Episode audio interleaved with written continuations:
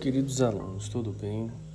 É, eu vou usar esse podcast hoje para é, corrigir os exercícios que eu passei na aula passada para vocês, tá bom? Começando pelo primeiro exercício, a gente vai começar falando do primeiro exercício, que é aquele que está na apostila de direitos fundamentais.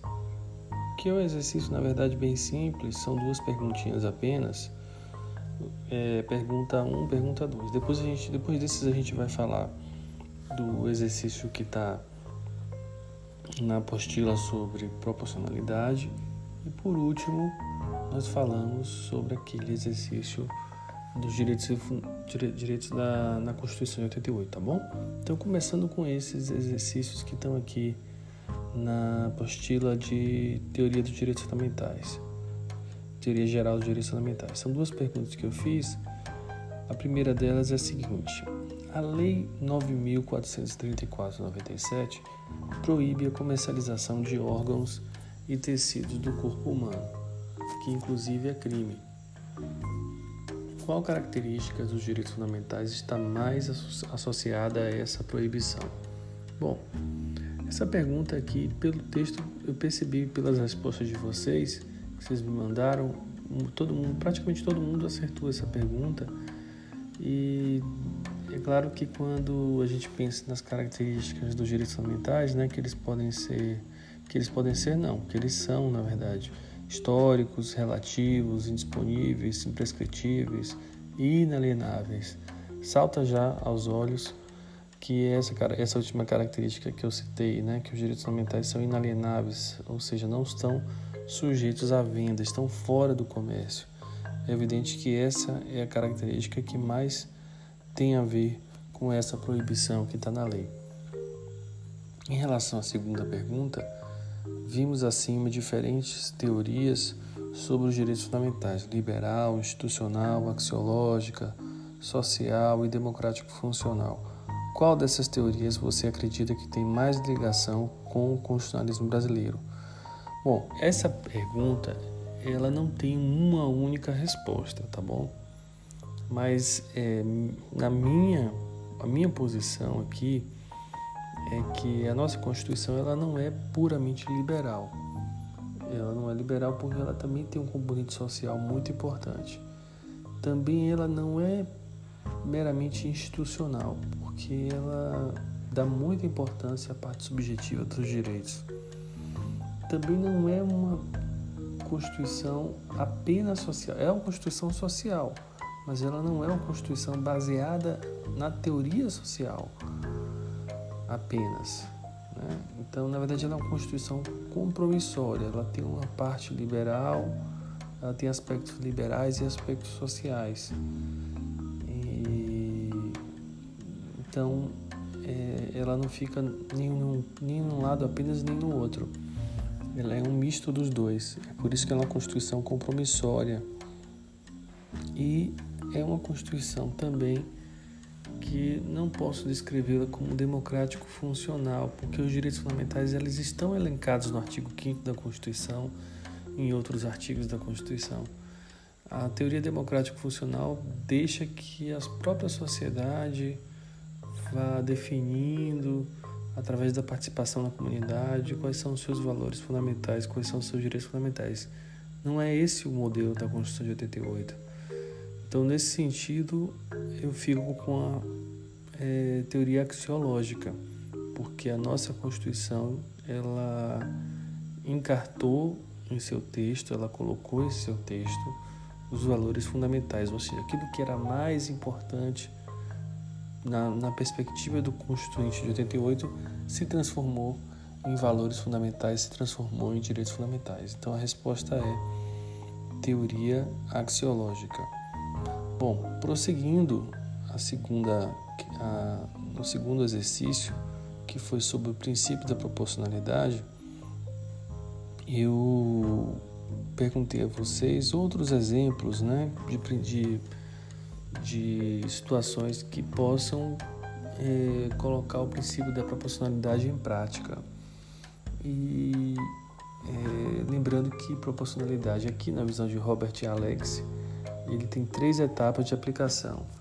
adequação, necessidade e proporcionalidade em sentido estrito. Bom, o exemplo que eu trouxe foi no exercício, na, no texto foi o exemplo da situação atual, da pandemia, né? Mas eu vou aproveitando até a pergunta aqui que a, a colega aluna Diana é, fez para mim no fórum de dúvidas, né? Me fala, professor, outro exemplo de teste de proporcionalidade, até mesmo fora deste contexto de pandemia, para visualizar melhor. Então, Diana, atendendo ao seu, ao seu pedido, eu vou trazer aqui uma situação que foi o chamado caso Elvanger. Caso Elvanger, que foi julgado, inclusive, esse caso pelo Supremo Tribunal Federal, que foi a seguinte situação. Foi um caso em que houve um conflito entre liberdade de expressão e discriminação. Foi o caso de um, de um escritor do Rio Grande do Sul. Ele era dono de uma editora, ele não só escrevia, como ele editava livros, e livros que traziam mensagens contra os judeus. Ele negava o Holocausto, que foi aquela terrível perseguição dos judeus na Segunda Guerra Mundial, dizia que nunca tinha acontecido aquilo e tal. E escreveu vários, vários livros nesse sentido, a ponto que ele foi processado pelo crime de racismo. E o processo dele foi parar no Supremo Tribunal Federal. E o Supremo Tribunal Federal fez um, utilizou o princípio da proporcionalidade nesse caso, porque o Supremo fez a seguinte avaliação será que eu preciso é, incriminar a conduta desse sujeito? Será que ele precisa ser condenado por um crime? Porque aí entra o conflito entre liberdade de expressão e versus, é, ou seja, a liberdade de expressão de ele falar livremente o que ele pensava e por outro lado ele estava com ideias preconceituosas, ideias racistas. Até onde vai essa liberdade de expressão? Então, utilizando o princípio da proporcionalidade, Primeiro primeira etapa, adequação. Eu considerar que essa conduta é crime é adequado, ou seja, isso funciona para coibir esse tipo de conduta? A resposta é sim, funciona. Eu dizer que uma coisa é crime, com certeza vai ter um efeito de inibir que outras pessoas façam a mesma coisa. Então passou no teste de adequação. Segundo, necessidade, mas é necessário Será que eu preciso dizer que é crime? Será que eu não podia aplicar uma multa para esse sujeito apenas? Será que eu não precisava apenas, não bastava apenas eu fechar a editora dele? Precisava que ele respondesse por um crime, inclusive pudesse ser preso por isso? O Supremo entendeu que era necessário. Então passou pelo primeiro e segundo testes. E por último aí entra a proporcionalidade em sentido estrito, que é você tem que aplicar de uma forma minimamente invasiva a ponto de não tolher a liberdade de expressão do sujeito. Nesse caso, o Supremo entendeu que é, é, puni-lo pelo crime não estava impedindo a liberdade de expressão dele, apenas estava limitando essa liberdade de expressão ao que ele poderia, a outras coisas que ele poderia falar, mas não nisso, porque nisso aí, nessa questão de antissemitismo, de perseguição aos judeus, ele estava excedendo a sua liberdade de expressão, exagerando, né? indo além do limite, que nenhum direito fundamental é ilimitado, eles têm limites, né? Muito bem, então, é, respondida essa questão, a gente passa para a primeira, para a terceira, na verdade, terceiro exercício, que é aquelas questões, que são aquelas questões objetivas, né, que eu passei para vocês. Então, respondendo a primeira questão, os direitos e garantias expressos na Constituição, eles é, constituem um rol taxativo? Bom, eu vou passar logo para vocês o gabarito da primeira questão, tá bom, gente? É, a letra A é incorreta e a letra B, que é correta, vejam. Os direitos garantias expressos na Constituição não excluem outros decorrentes do regime e dos princípios por ela adotados, entre os quais o do Estado Democrático de Direito e o princípio da dignidade da pessoa humana. Na verdade, você lendo a Constituição, você chega a essa resposta facilmente. Resposta B correta. Segunda questão. A Constituição é, Não, é proposta de emenda à Constituição que estabelecer a pena de morte.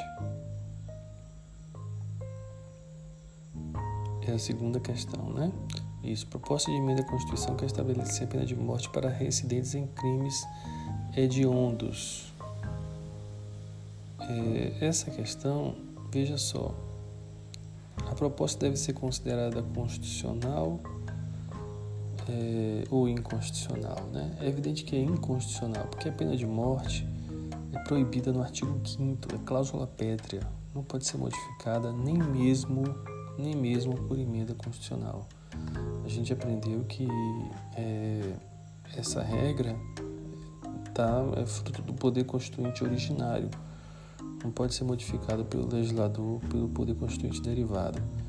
Então, nesse caso, a resposta correta é a letra D de dado, tá bom? Letra D de dado. Inconstitucional porque a proibição da pena de morte em tempo de paz é direito fundamental previsto no artigo 5 da Constituição. Muito bem. A questão 3, né? A Constituição estabelece que a prática de racismo é crime. Aí também a literalidade da Constituição. Né? A Constituição é bem clara quanto a isso. É letra, letra E, né? imprescritível, inafiançável e punível com pena de reclusão. E por último, a questão 4. Questão 4 é interessante. Primeiro, primeiro, a primeira afirmação, né? liberdade, igualdade, fraternidade ideais da Revolução Francesa podem ser relacionados respectivamente com os direitos, os direitos humanos de primeira, segunda e terceira gerações. Quem assistiu minha videoaula viu que essa, essa afirmação está correta. Então, primeira assertiva, sim, verdadeira, correta. Segunda, o direito à paz inclui-se entre os direitos humanos de segunda geração. Não, na verdade, o direito à paz é, alguns autores colocam como direito fundamental de quinta, quinta dimensão, né? sendo que a gente, eu particularmente, eu, eu prefiro falar apenas das três gerações ou dimensões de direitos fundamentais, né?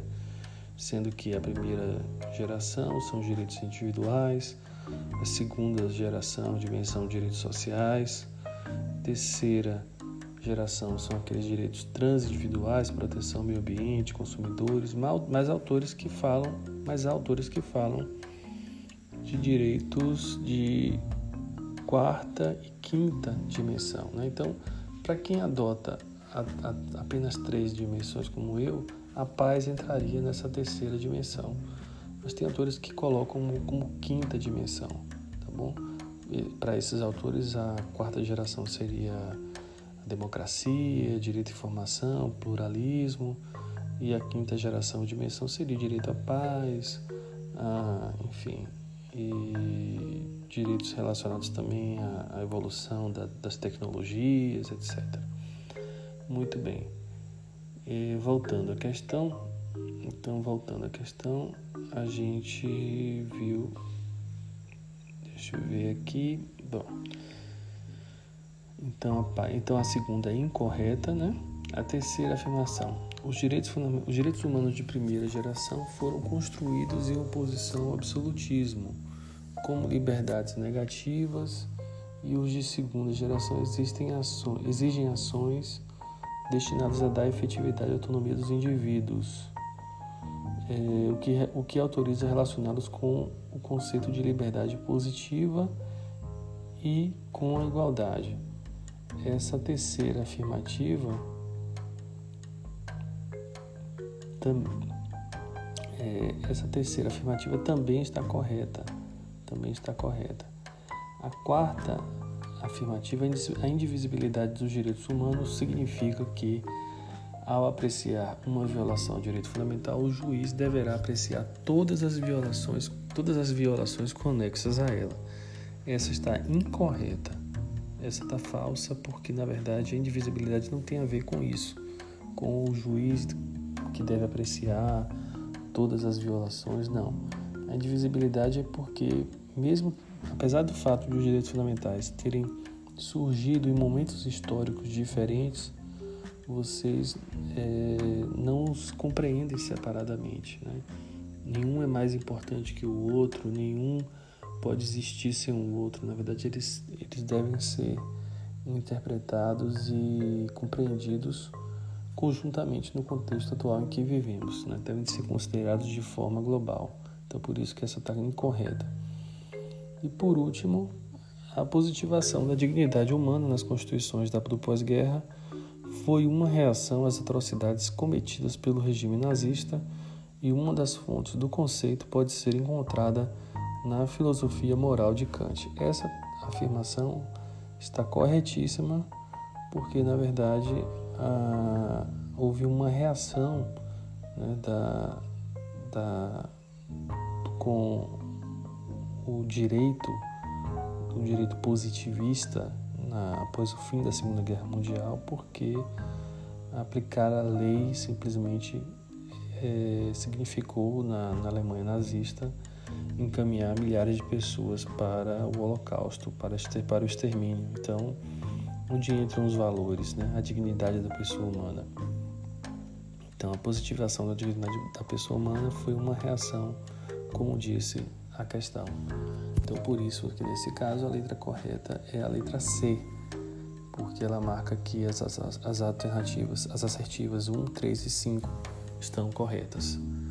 Bom, pessoal, então essa foi a correção da, da nossa da, dos nossos exercícios. Espero que vocês tenham tirado suas dúvidas e inclusive aqui eu chamo, eu lembro aqui que é a nossa querida aluna é, que fez uma pergunta especificamente sobre essa questão, né?